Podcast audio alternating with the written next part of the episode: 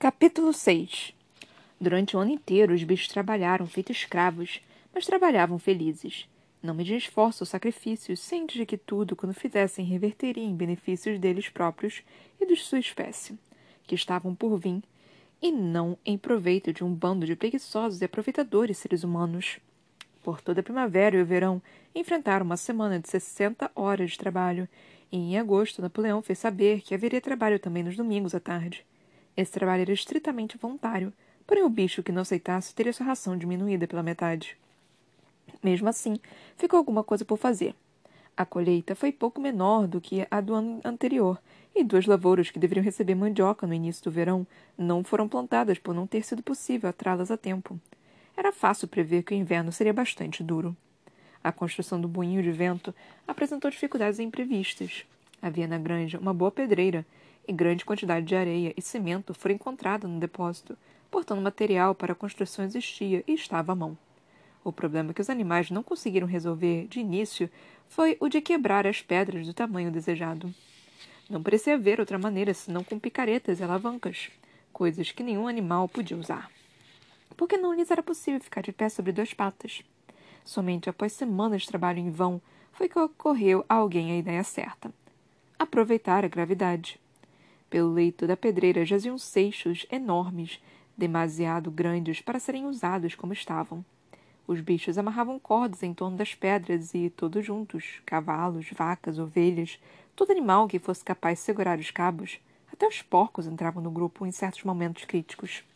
Arrastavam-nos com desesperadora lentidão até o ponto mais elevado da pedreira, que cuja borda eram derrubadas para despedaçarem-se embaixo. O transporte das pedras, uma vez quebradas, era relativamente simples.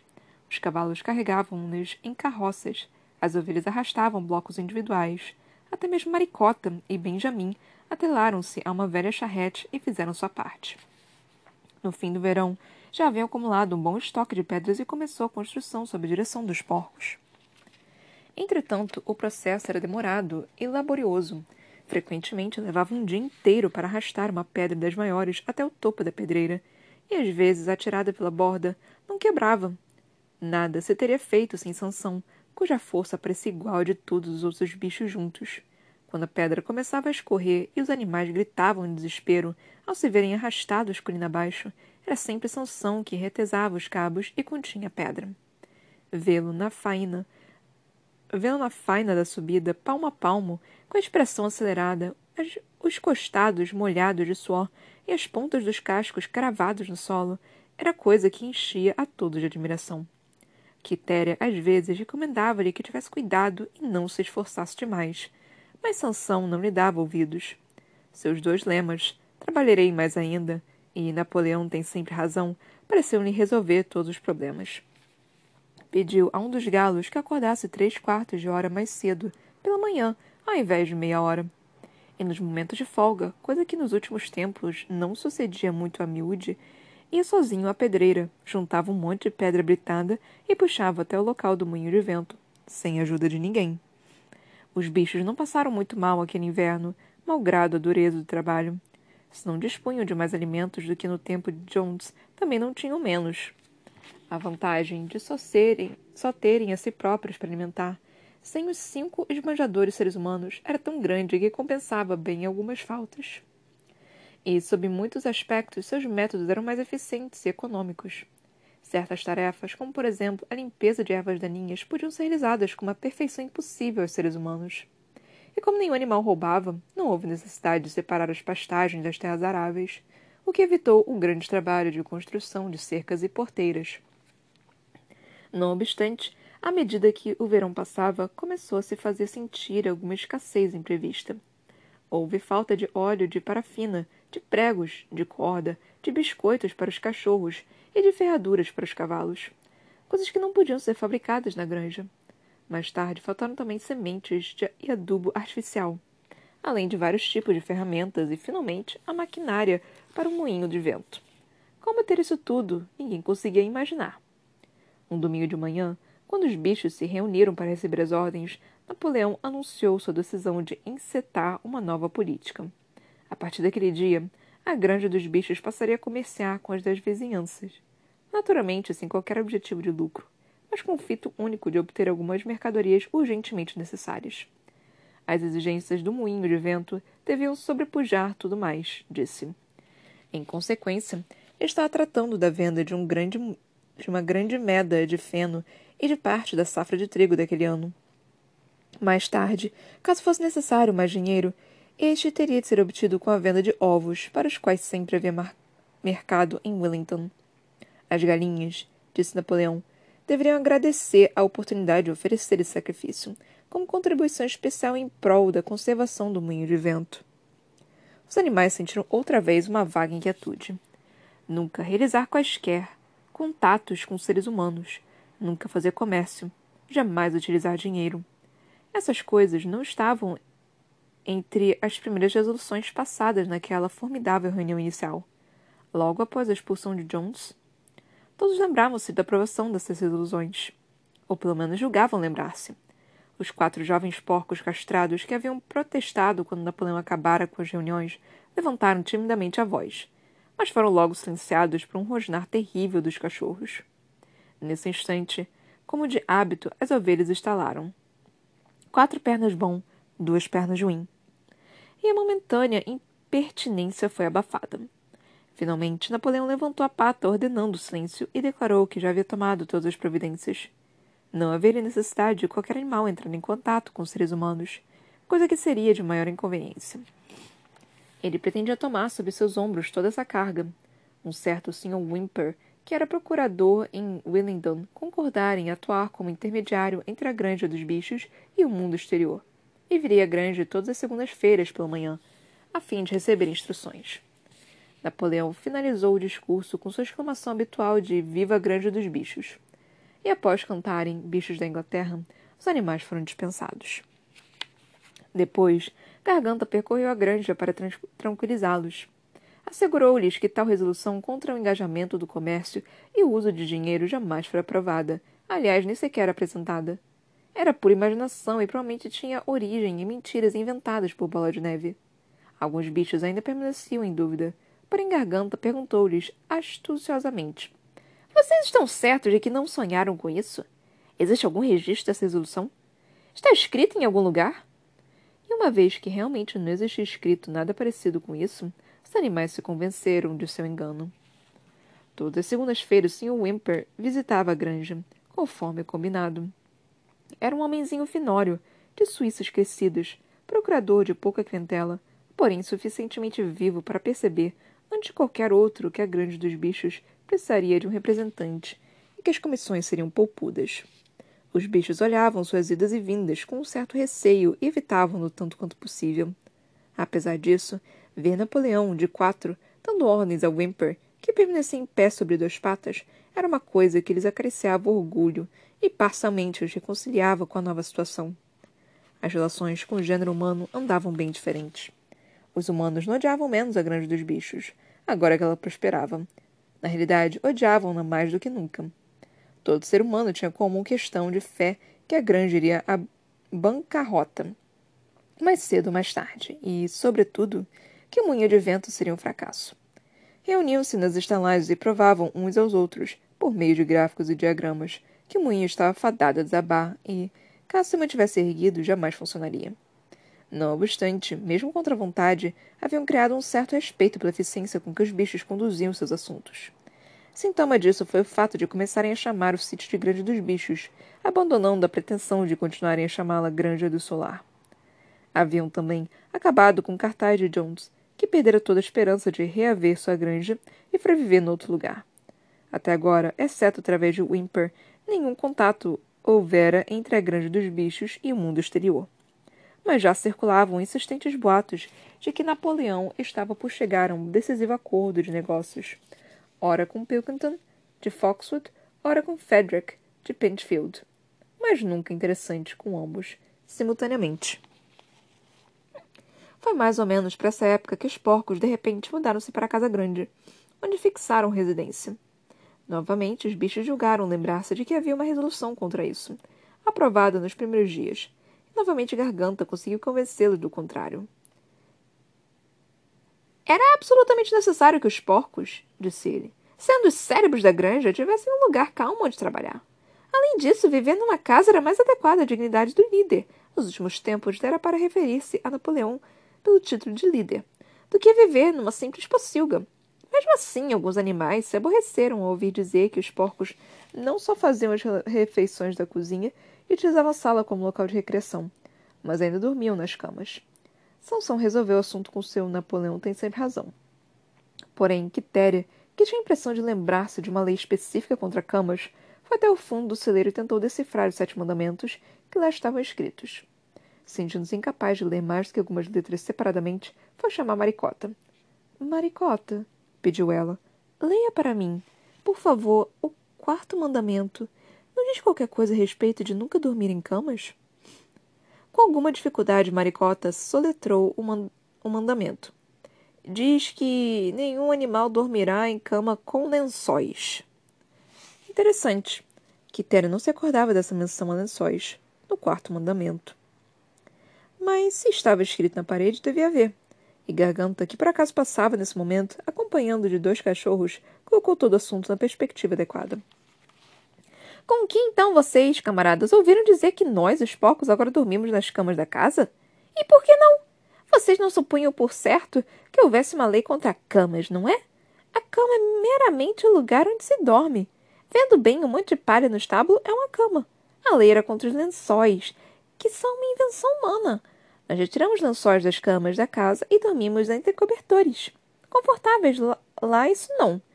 Porém, não mais do que necessitamos. Posso afirmar-lhes, camaradas, com todo o trabalho intelectual que atualmente recai sobre nós. Vocês não seriam capazes de negar-nos o repouso, camaradas, seriam? Vocês não desejariam ver-nos tão cansados que não pudéssemos cumprir nossa missão, não?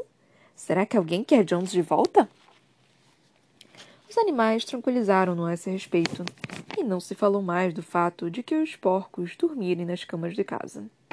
Quando se anunciou, alguns dias depois, que os porcos passariam a levantar-se de manhã, uma hora mais tarde do que os outros bichos, ninguém se queixou disso também. Ao chegar o outono, os animais andavam cansados, mas felizes. Haviam tido um ano difícil, e após a venda de uma parte da safra de feno e de trigo, os estoques para o inverno não eram lá muito abundantes. Mas o moinho de vento compensava tudo. Já estava quase pela metade. Após a colheita, houve um período de tempo bom, e os bichos trabalharam mais do que nunca, satisfeitos com a tarefa de andarem para lá e para cá, puxando blocos de pedra, desde que com isso conseguissem fazer a parede subir mais alguns centímetros. Sansão chegava a trabalhar de noite, uma hora ou duas por sua conta, à luz da lua. Nas horas de folga, os animais passeavam em volta do moinho, inacabado, admirando a solidez e a vertic verticalidade de suas paredes, maravilhados com o fato de terem sido capazes de construir algo tão imponente. Somente o velho Benjamin se recusava a entusiasmar-se com o moinho de vento, embora, como sempre, não fizesse outro comentário além do enigma de que os burros vivem muito tempo. Novembro chegou, com fortes ventos de sudoeste. Foi preciso interromper a construção pois o tempo estava úmido demais para a mistura de cimento. Finalmente, houve uma noite em que a tormenta foi tão forte que os galpões da granja tremeram na base e várias telhas de celeiro foram arrancadas. As galinhas acordaram, cacarejando aterrorizadas, pois haviam sonhado, todos ao mesmo tempo, com o barulho de um tiro à distância. Pela manhã, ao saírem os animais de suas baias, deram com o mastro caído no chão e viram um almeiro do pomar desgalhado como se fosse um rabanete. Mal havia notado isso quando soltaram um grito lacinante de desespero. Visão terrível se apresentava a seus olhos. O moinho de vento estava em ruínas. Correram todos para o local. Napoleão, que raras vezes abandonava seu passo normal à frente de todos, correu também. Sim, ali estava o moinho, o fruto de todas as lutas, rebaixado ao nível dos alicerces. E as pedras que tão laboriosamente haviam levantado, espalhadas pelas redondezas. Impossível falar de início. Ali ficaram olhando tristemente a desordem de pedras caídas. Napoleão andava lentamente de um lado para outro, em silêncio, ocasionalmente farejando o chão, aqui e ali. Seu rabicho se esticava e sacudia energicamente, para lá e para cá, um sinal de febril atividade mental. De repente, atacou como se tivesse chegado a uma conclusão. Camaradas! disse lentamente. Sabem quem é o responsável por isso? Sabem quem foi o inimigo que, na calada da noite, destruiu nosso moinho de vento? Bola de Neve! rugiu violentamente, com voz de trovão. Bola de Neve foi o autor disto. Corremata a maldade, pensando em destruir nossos planos e vingar-se de sua ignomínia, ignominiosa expulsão. Esse traidor penetrou até aqui, sob manta de escuridão, e destruiu nosso labor de quase um ano. Camaradas, neste local e neste momento, pronunciei a sentença de morte para Bola de Neve. Uma herói animal segunda classe, e meio balde de maçãs ao animal que lhe fizer justiça. Um balde inteiro a quem o capturar vivo. Os animais ficaram chocadíssimos ao saberem que mesmo Bola de Neve fosse capaz de uma coisa daquelas. Subiu ao céu um brado de indignação, e cada um pôs-se a pensar no modo de apanhar Bola de Neve. Se algum dia ousasse voltar. Quase ao mesmo tempo descobriram-se as pegadas de um porco a pequena distância da colina. Embora marcassem apenas alguns metros, pareceu dirigir-se a um buraco de sebe. Napoleão cheirou-as profundamente e declarou serem de Bola de Neve. Na sua opinião, Bola de Neve provavelmente viera da granja de Foxwood. Não percamos tempo, camaradas, bradou Napoleão, depois de examinar detidamente as pegadas. Temos muito trabalho pela frente. Hoje mesmo, de manhã, recomeçaremos a construção do moinho de vento e trabalharemos por todo o inverno, com sol ou com chuva. Mostraremos a esse traidor miserável que ele não pode desfazer nosso trabalho assim tão facilmente. Lembrem-se, camaradas, não deve haver modificação em nossos planos. Serão cumpridos à risca. Para a frente, camaradas. Viva o moinho de vento. Viva a granja dos bichos. Capítulo 7 Aquele inverno foi horrível. As tempestades seguiram-se o granizo e as nevadas, depois o gelo, que somente se desfez em meados de fevereiro.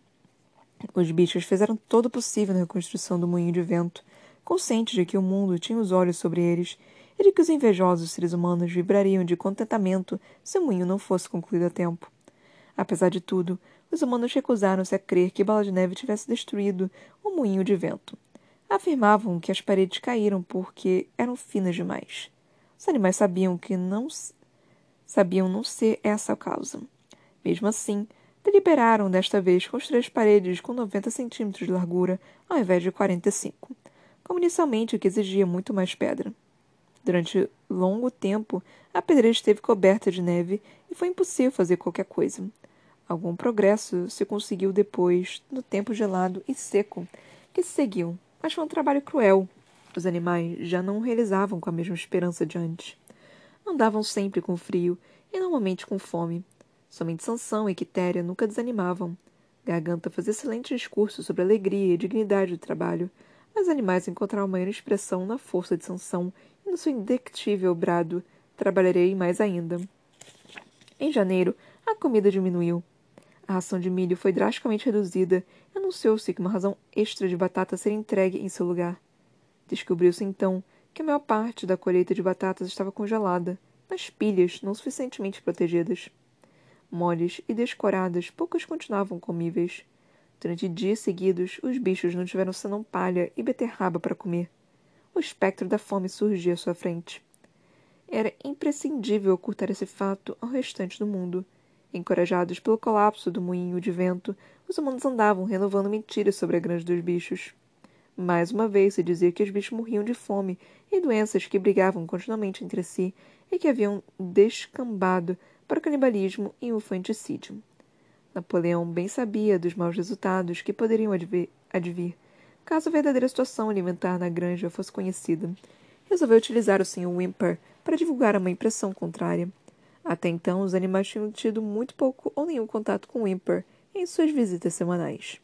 Agora, entretanto, alguns bichos selecionados, principalmente ovelhas, foram instruídos para comentarem casualmente, mas de forma bem audível, o fato de terem sido aumentadas as rações. Em complemento, Napoleão deu ordens para que as tulhas de depósito, que estavam quase vazias, fossem recheadas de areia quase até a boca, depois completadas com cereais e farinha. A um pretexto qualquer, Wimper foi conduzido através do depósito e pôde dar uma olhadela nas tulhas. Foi enganado e continuou a dizer lá fora que absolutamente não havia falta de alimento na granja dos bichos. Não obstante, no fim de janeiro, tornou-se positiva a necessidade de conseguir-se mais cereais em algum lugar. Naqueles dias, Napoleão raramente apareceu em público, passou um tempo todo no casarão, guardado por um cão mal encarado em cada porta. Quando surgiu outra vez, foi de maneira cerimoniosa, com uma escolta de seis cachorros que o cercavam de perto imaginavam quase alguém se chegasse demais. Frequentemente não aparecia nem sequer aos domingos de manhã, enviando suas ordens por intermédio de outro porco, de preferência Garganta. Certa manhã de domingo, Garganta anunciou que as galinhas, que recém haviam começado a pôr, deveriam entregar-lhe seus ovos, pois Napoleão assinara por intermédio de Wimper um contrato de fornecimento de quatrocentos ovos por semana. O preço destes pagaria em cereais e farinha, o bastante para manter a granja até que chegasse o verão e as condições do tempo melhorassem. Ao ouvirem isso, as galinhas responderam com um terrível cacarejo. Já haviam sido alertadas sobre essa possibilidade, mas não pensavam que viesse a tornar-se realidade. Recém preparavam suas ninhadas de ovos para a chocagem da primavera e protestaram dizendo que tomar-lhe os ovos agora era um crime. Pela primeira vez desde a expulsão de Jones, aconteceu algo parecido com uma rebelião. Liderados por três jovens frangas, Minorca, as galinhas realizaram uma ação visando a contrariar os desejos de Napoleão. O método usado foi voar para os caibros do telhado e dali por os ovos que vinham despedaçar-se no chão. Napoleão agiu rápida e implacavelmente. Cortou a ração das galinhas e decretou que o bicho que fosse apanhado dando a elas um grão sequer de alimento seria condenado à morte. Os cachorros fiscalizavam a execução da ordem. As galinhas resistiram por cinco dias. Depois capitularam e voltaram para os ninhos.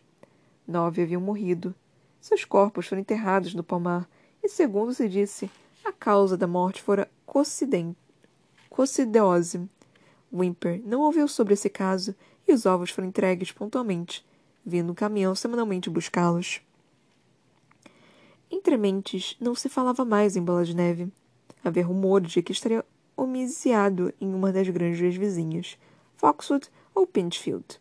Nessa época, Napoleão andava em termos ligeiramente melhores com os outros granjeiros. É que havia no pátio várias pilhas de madeira, feitas dez anos antes, por ocasião da derrubada de um bosque de faias.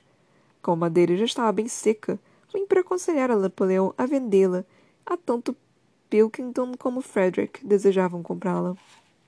Napoleão hesitava entre os dois, sem decidir-se. Notou-se que toda vez que parecia ter chegado a um acordo com Frederick, surgiu o boato de que Bola de Neve estava escondido em Foxwood, ao passo que, quando se inclinava para Pinkington, Bola de Neve deveria andar em Pinchfield. Subitamente, no início da primavera, descobriu-se um fato alarmante. Bola de Neve estava frequentando a granja à noite, secretamente. Os bichos ficaram tão preocupados que mal podiam dormir em seus estábulos. Todas as noites, dizia-se, ele se esgueirava nas sombras e perpetrava um sem número de maldades. Roubava milho, entornava balde de leite, quebrava ovos, esmagava os viveiros de semente e ruía o córtex das árvores frutíferas. Sempre que algo errado aparecia, o culpado era a Bola de Neve. Uma janela quebrada, um grano entupido, e alguém com certeza diria que Bola de Neve viera à noite e fizera aquilo. Quando se perdeu a chave do depósito, toda a granja se convenceu de que Bola de Neve a jogara no fundo do poço. Interessante foi continuarem a acreditar, mesmo depois que a chave perdida foi encontrada sob um saco de farinha. As vacas declararam unanimemente que Bola de Neve entrara em suas baias e havia ordenhado durante o sono. Os ratos, por incomodarem muito durante o inverno, foram taxados de aliados de Bola de Neve. Napoleão decretou uma ampla investigação sobre as atividades de Bola de Neve. Com seus cachorros em posição de alerta, saiu e fez uma cuidadosa inspeção aos galpões da fazenda, com os outros animais a segui-lo a uma distância respeitosa. A pequenos intervalos, Napoleão parava e farejava o chão em busca de sinais de bola de neve que, segundo disse, podia perceber pelo faro. Cheirou cada canto, no celeiro, no estábulo, nos galinheiros, na horta, encontrando vestígios de bola de neve em quase toda parte. Invariavelmente, encostava o focinho no chão, puxava algumas cheiradas profundas e exclamava numa voz terrível: Bola de neve andou por aqui. Sinto perfeitamente o cheiro. E a palavra bola de neve, a cachorrada soltava grunhidos sanguinários, pondo os dentes à mostra. Os animais andavam aterrorizados. Parecia-lhes que Bola de Neve era uma espécie de entidade invisível, impregnando o ar à sua volta, ameaçando-os com todas as espécies de perigos. Certa tarde, Garganta reunindo-os e com uma expressão alarmada, disse-lhes ter várias notícias para dar. Camaradas! gritou, fazendo trajeitos nervosos. Descobrimos uma coisa pavorosa. Paulo de Neve vendeu-se a Frederick na granja Pickfield, que neste mesmo instante está planejando atacar-nos e tomar nossa granja. Pois deve será o guia quando o ataque começar. Mas ainda pior, nós pensávamos que a rebelião de Bola de Neve fora causada por sua vaidade e ambição. Pois estávamos enganados, camaradas. Sabeis qual foi a verdadeira razão? Neve era aliado de Jones desde o início.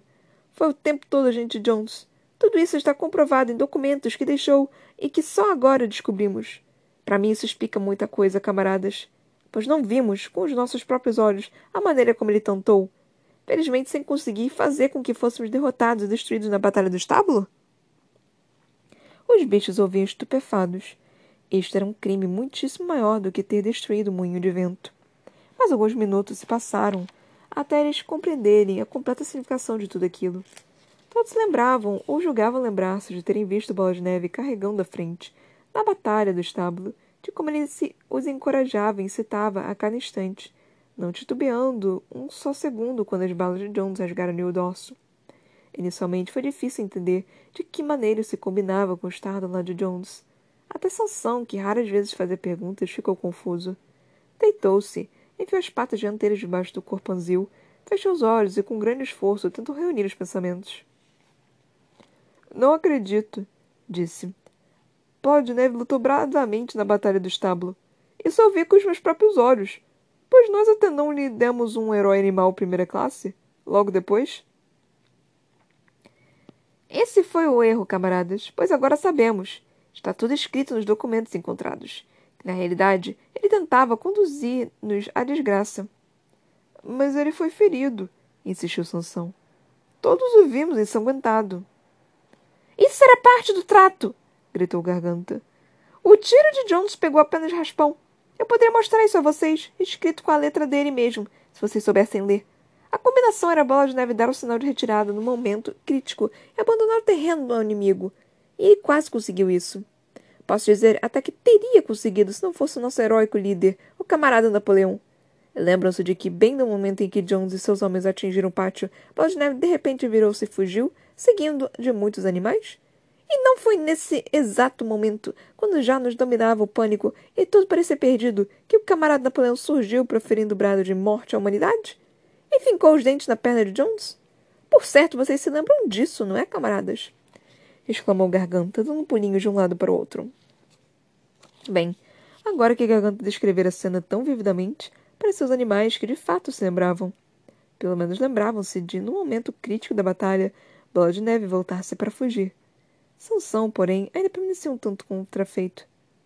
Não acredito que Bola de Neve fosse um traidor desde o começo, disse por fim. O que fez depois é outra coisa. Eu ainda acho que na Batalha do Estábulo ele foi um bom camarada. Nosso líder, o camarada Napoleão, disse Garganta, falando devagar e com firmeza, declarou categoricamente, categoricamente, camaradas, que Bola de Neve era agente Jones desde o início. Sim, desde o instante mesmo em que imaginamos a Revolução. Ah, isso é diferente, respondeu Sansão. Se o camarada Napoleão diz, deve ter razão. Hum, esse é o verdadeiro espírito, camarada! exclamou Garganta. Porém, todos notaram a olhadela feia que deu para Sansão, com seus olhos matreiros. Depois virou-se para ir embora, mas se deteve e acrescentou de maneira impressionante. Alerta todos os animais desta fazenda para que mantenham os olhos bem abertos.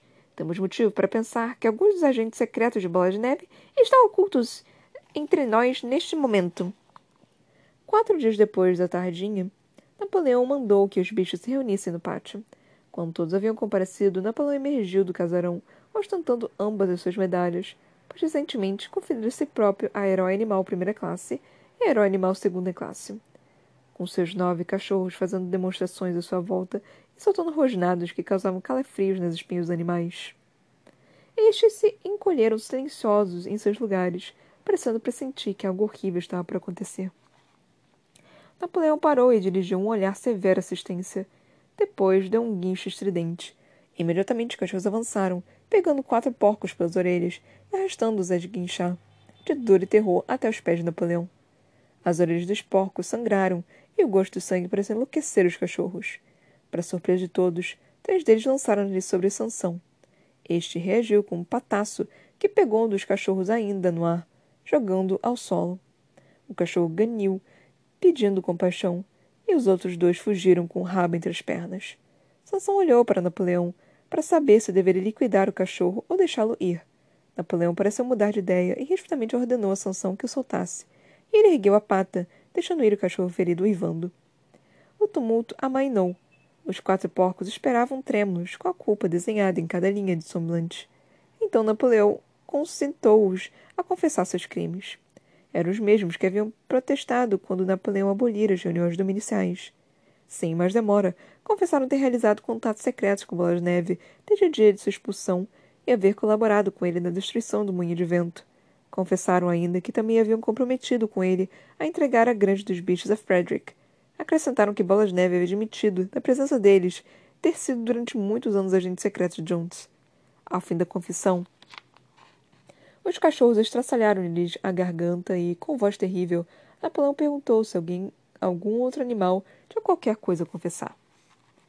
As três galinhas que haviam liderado a tentativa de reação a respeito dos ovos se aproximaram e declararam que Bola de Neve lhes aparecera em sonho, instigando-os a desobedecerem as ordens de Napoleão. Também foram degoladas. Aí veio um ganso e confessou ter escondido seis espigas de milho durante a colheita do ano anterior, comendo-as depois à noite. Uma ovelha confessou ter urinado na súdia, por insistência de, si, de Bola de Neve.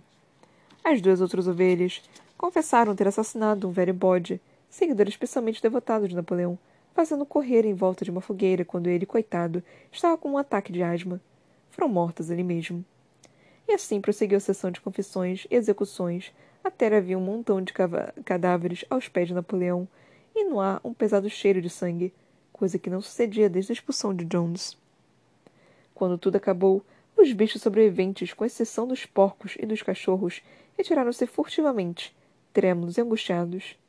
Não sabiam o que era mais chocante: a traição dos animais que se haviam acompliciado com bola de neve ao ser a cruel expressão recém-presenciada.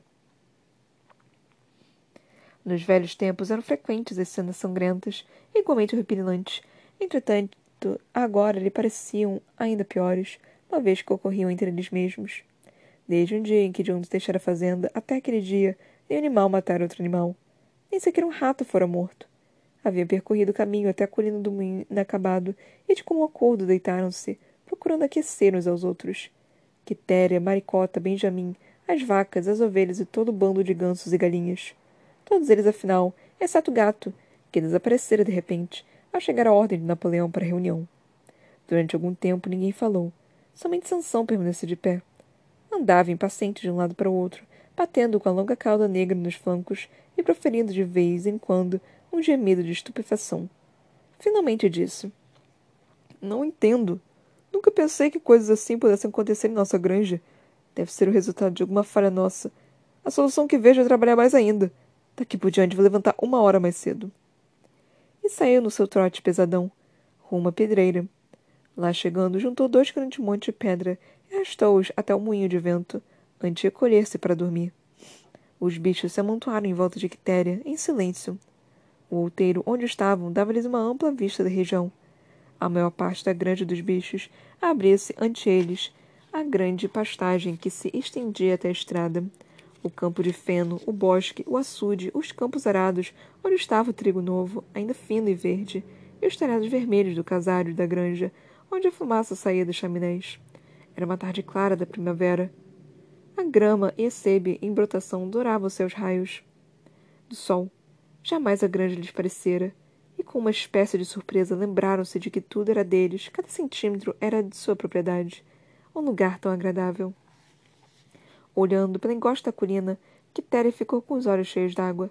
Se pudesse exprimir seus pensamentos, diria que aquilo não era bem o que pretendia ao se lançarem, anos atrás, ao trabalho de derrubar o gênero humano.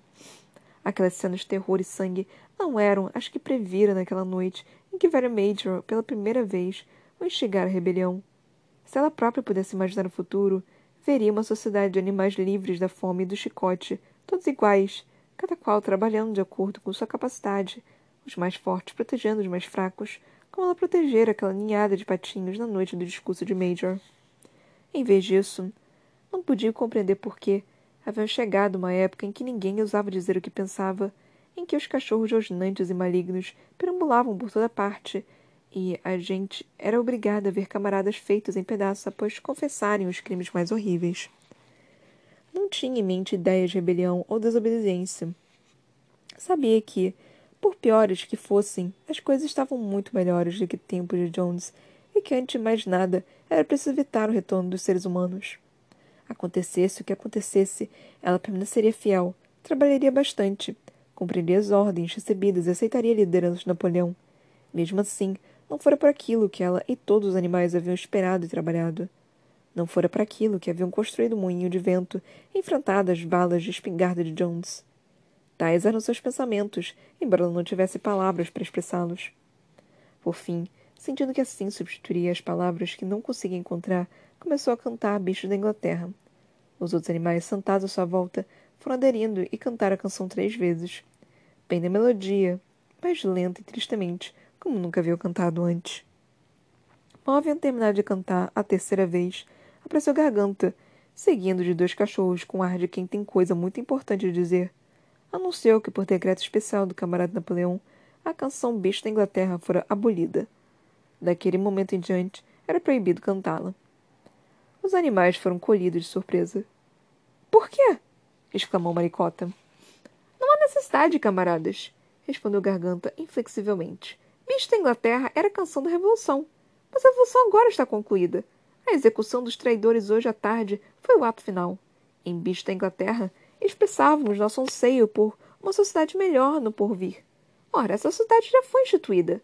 Evidentemente, o hino não tem mais valor algum. Mesmo amedrontados como estavam, alguns animais poderiam ter protestado se nesse momento as ovelhas não enveredassem pelo quatro pernas bom, duas pernas ruim, que durou vários minutos, pondo fim à discussão. E assim não mais se ouviu o bicho da Inglaterra. Nesse lugar, mínimo, o poeta compusera outra canção que começava dizendo Grande dos bichos, grande dos bichos, jamais farão mão. Isto passou a ser cantado todos os domingos após o achamento da bandeira. Mas, de certa maneira, nem a letra nem a música jamais pareceram aos animais como a, dos, a do bicho da Inglaterra.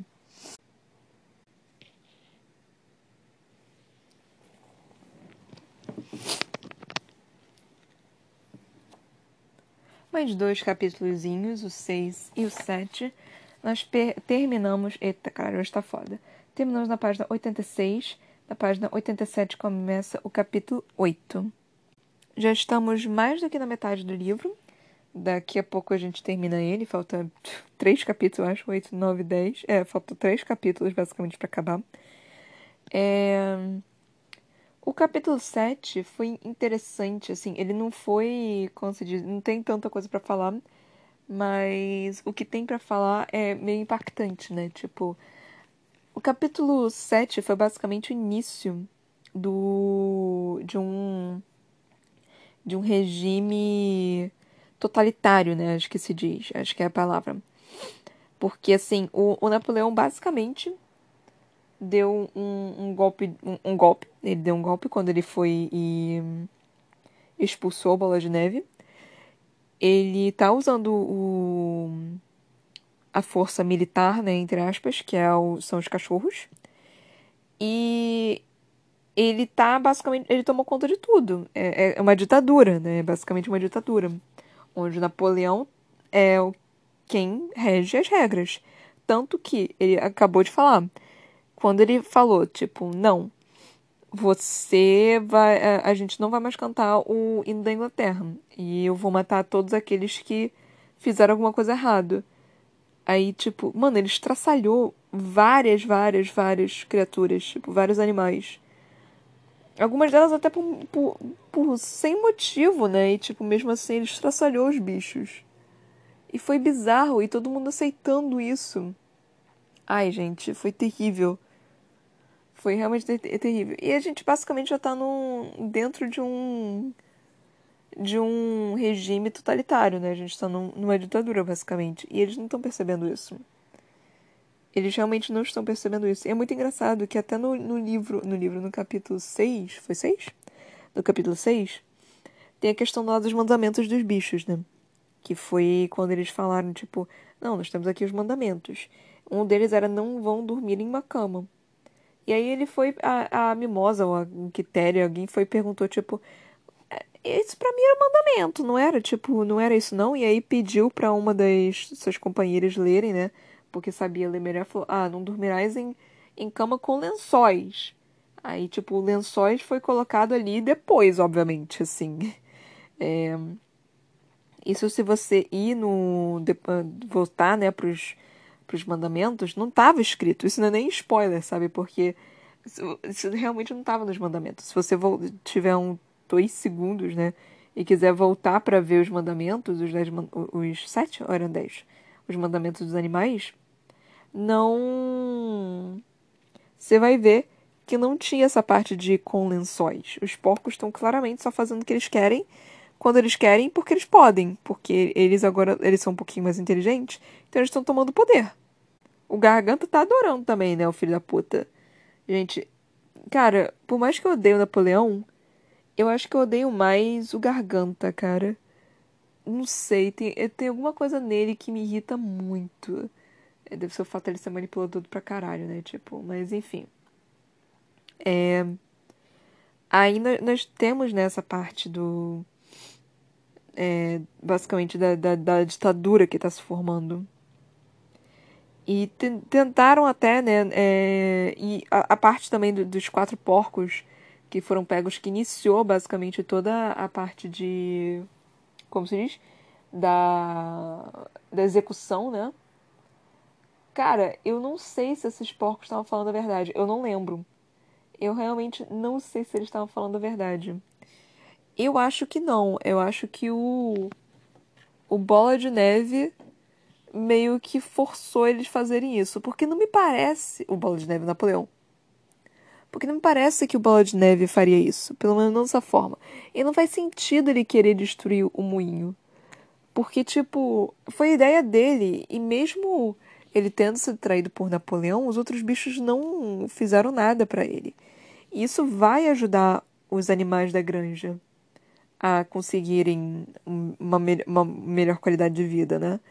E Bola de Neve não me parece ser o tipo de pessoa rancorosa ao ponto de. Não, já que um me fudeu, agora todo mundo vai se fuder, porque eu quero. Ele não me parece esse tipo de pessoa. De, de animal, né? Então, eu, eu, eu acho, eu não lembro, realmente não me lembro se se o Bola de Neve fez isso ou se foi o Napoleão que, que mandou os porcos falarem.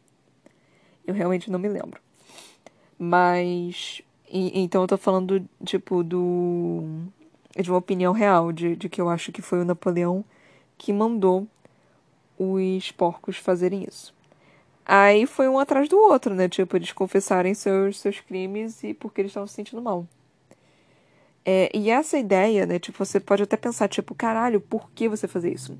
Logo no início do capítulo 6, pera, deixa eu achar, na, no primeiro parágrafo, foi bem interessante, porque é, convém justamente toda a questão do, do capitalismo em uma frase, né? É, que é aqui. Durante o ano inteiro, os bichos trabalharam feitos escravos, mas trabalhavam felizes, não mediam esforços ou sacrifícios, Senti que tudo quanto fizessem reverteria em benefício deles próprios e de suas espécies, que estavam por vir, e não em proveito de um bando de preguiçosos e aproveitadores seres humanos. É basicamente isso. É, é tipo, o trabalho, mesmo ele sendo árduo, mesmo ele sendo é, bruto, né? É um trabalho que vai beneficiar a todos. E sendo esse trabalho benéfico para todos, é o que é, é tipo é para dar prazer a todas as pessoas justamente por causa disso. É o como se diz? É, o, é, é, é, a, é a noção né do comunismo. Tipo você trabalhar em prol da sociedade e não individualmente. E trabalhando em prol da sociedade você automaticamente você se sente bem com isso. Então você não necessita do individualismo necessariamente você só. Você fazendo pelos outros, você já sente inteiro, você já sente satisfeito. Então, essa é mais ou menos a ideia, né? A noção. Que é bem interessante, né? Você pensar em como realmente eles é, vêm né, em prol da sociedade, basicamente tudo que eles fazem é em prol de todos é, é interessante. É, é, realmente interessante. Assim, eu, eu não acho que vai dar muito certo, né? Tipo, como obviamente não está dando certo, até porque os porcos estão meio que tomando conta. Não todos os porcos, né? Vamos combinar aqui. Aqueles quatro, eles não estavam afim mesmo, não. É porque, tipo, aqueles quatro eu não sei se eles estavam é, realmente. É, como se diz? É, colaborando com Bola de Neve, a Bola de Neve estava falando para eles fazerem isso, ou se eles tinham noção também e eles resolveram é, fazer porque eles estavam querendo e porque eles achavam que era certo, ou eles estavam fazendo sozinhos ou algo do tipo. Ou se. Eu não sei, gente. Eu, não, eu realmente não lembro. Mas, enfim. É... Gente, eu tô muito cansada hoje. Mas, enfim. Eu, não tô conseguindo concentrar. Mas o livro tá acabando. O livro falta bem pouquinho para ele acabar, né? Então, assim. Ele. Vai acontecer ainda muita merda. Tipo, eu lembro de algumas coisas. Eu não lembro exatamente com quem ou o que. Mas ainda vai acontecer algumas coisas que você vai ficar tipo, caralho, não é possível. E é, é muito bizarro, porque é óbvio. E tem muita coisa também, tipo, pra gente que é teoricamente é óbvio, mas é super manipulado e a gente acaba meio que duvidando na, da, da nossa própria sanidade.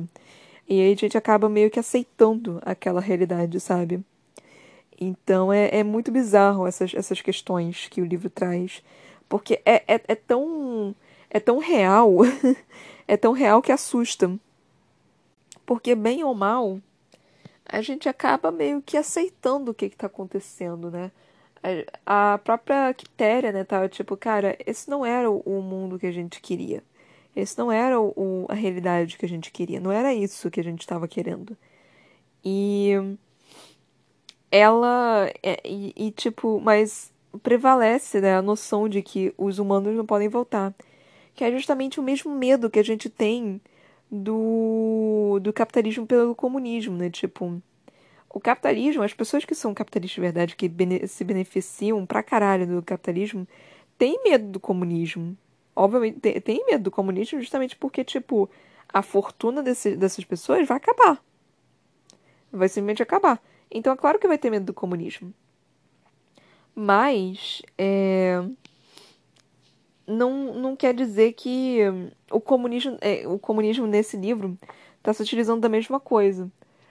É, como esse tá ruim, como o anterior era ruim, e esse a gente conseguiu algo bom, a gente agora está se beneficiando, eu não posso voltar para aquele.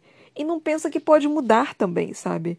Não pensa que pode ter outro tipo de revolução, não pensa que pode ter outro tipo de, de arrumação de, de, de poder, né? Não, não pensa isso. Porque o maior medo é eu não posso voltar para o que eu estava antes. Porque o que estava antes estava muito ruim, não era benéfico para mim, não era benéfico para todos. Então não pode voltar para aquilo. Então é bem interessante você pensar nisso. E, tipo, teve quase uma, uma outra revolução de, que, de tirar o Napoleão do poder. Mas foi, uma, foi mais ou menos uma greve, uma manifestação. Que foi o das galinhas é, elas lutaram, né? Elas, elas falaram, tipo, não, gente, não vai deixar vocês levarem nossos ovos. E elas lutaram bravamente, gente. Uma puta que me pariu. Foi. Foi assim. Foi tenso. E, tipo, pareceu que só as galinhas. E é exatamente isso que acontece hoje em dia, né? Só as galinhas estão manifestando. Por quê? Porque só as galinhas estavam sendo é, prejudicadas. Os outros animais não estavam se importando. Quando as pessoas vão pra rua, né? E eu estou pensando nas manifestações, não nessas manifestações de pró-Bolsonaro, por exemplo, mas é porque não é essa questão que eu, que eu quero trazer.